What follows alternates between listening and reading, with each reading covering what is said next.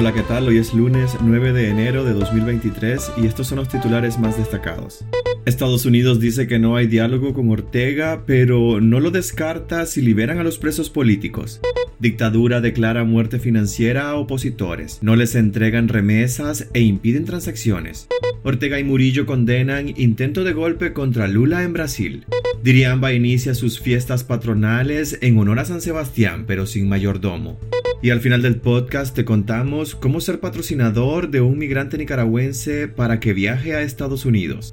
Soy Edwin Cáceres y les doy la bienvenida. Empezamos.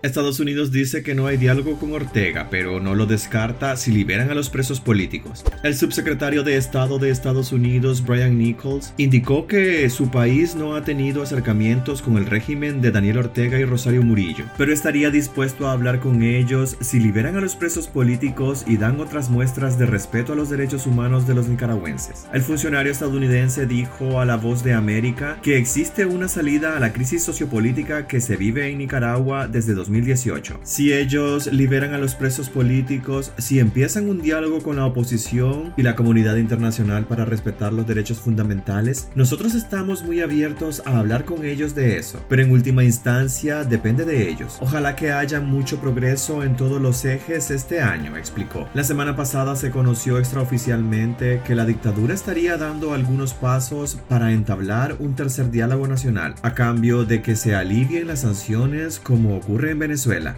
Dictadura declara muerte financiera a opositores, no les entregan remesas e impiden transacciones. Excarcelados políticos y reconocidos opositores del régimen de Daniel Ortega denunciaron que están siendo afectados por una disposición ilegal que les prohíbe retirar sus remesas en Nicaragua. Uno de los afectados denuncia que él se enteró de la disposición la semana pasada, cuando llegó a una sucursal del Banpro a retirar 50 dólares que le había enviado su mamá, que reside en Estados Unidos. Al llegar a la ventanilla del banco, le dijeron que tenía prohibido retirar la remesa sin darle ninguna explicación. Una historia similar le sucedió en el mismo banco a un exmiembro de la resistencia nicaragüense que anduvo en varias sucursales de Managua tratando de retirar la remesa que le había enviado un familiar. Los funcionarios del banco le informaron únicamente que estaba en una lista de personas que no podían retirar remesas o realizar transacciones bancarias. El defensor de los derechos humanos, Pablo Cuevas, señala que esto está ocurriendo dentro y fuera de Nicaragua, porque a los exiliados políticos también les están negando el servicio de envío de remesas a sus familiares. Esta defensoría ha documentado al menos 10 denuncias de expresos políticos que confirman que se les ha negado el derecho a recibir y enviar remesas.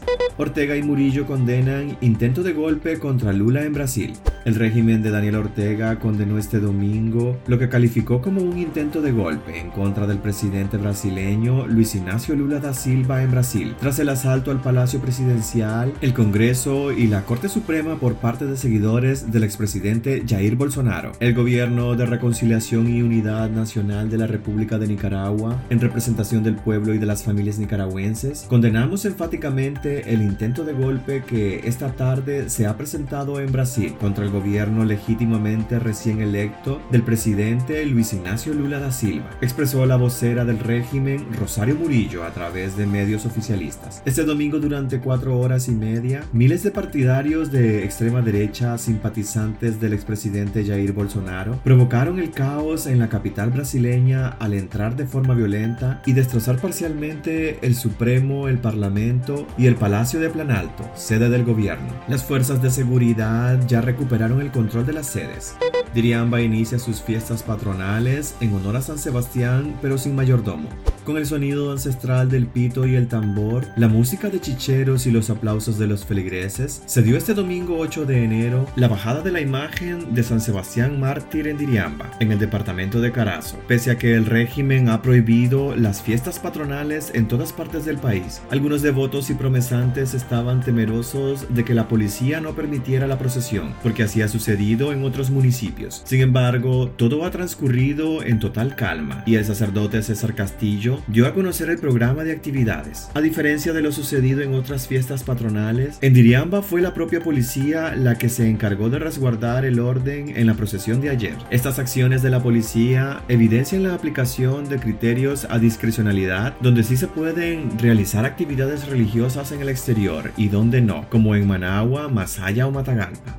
Hoy te contamos cómo ser patrocinador de un migrante nicaragüense para que viaje a Estados Unidos. Los nicaragüenses residiendo en Estados Unidos que deseen patrocinar a otro migrante nicaragüense deben comprometerse a apoyar financieramente presentando el formulario I-134A, según explica la Oficina de Servicios de Inmigración y Ciudadanía de ese país norteamericano. Estos patrocinadores también pueden ser ciudadanos estadounidenses, nacional o residente, o tener un estatus legal en los Estados Unidos, como protección temporal o asilo. También pueden ser patrocinadores quienes están en libertad condicional o reciben acción diferida o salida forzosa diferida. El patrocinador que debe estar residiendo en Estados Unidos puede apoyar a varias personas, por ejemplo, a los miembros de una familia, pero debe presentar un formulario por cada beneficiado, incluidos los menores de 18 años de edad, quienes deben viajar bajo el cuidado y la custodia legal de sus padres o tutor legal. Puede darse el caso de que varios patrocinadores se unan para apoyar a un solo beneficiario. El formulario ya se puede enviar en línea de manera gratuita desde el pasado viernes y la persona debe someterse a que se verifiquen sus antecedentes. El patrocinador debe recibir al beneficiario a su llegada a los Estados Unidos y transportarlo al alojamiento inicial y garantizar que tenga una vivienda segura y adecuada, así como cubiertas las necesidades básicas iniciales. Una vez aprobada la solicitud, los migrantes beneficiados recibirán el permiso para vivir y trabajar en Estados Unidos por al menos dos años. En la sección de gato encerrado de despacho505.com, usted puede encontrar más detalles.